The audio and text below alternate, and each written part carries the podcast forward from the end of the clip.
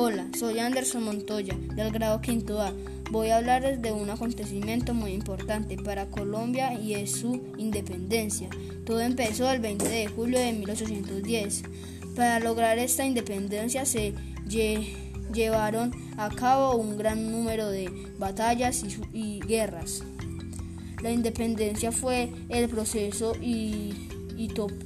histórico que permitió la en emancipación de Colombia del imperio español, dando final al periodo colonial. En este proceso se destacan grandes personajes como Francisco José de Caldas, Antonio Mureles, Jorge Acevedo, Simón Bolívar, José Gonzalo Llorente, entre otros que viva la independencia. Chao.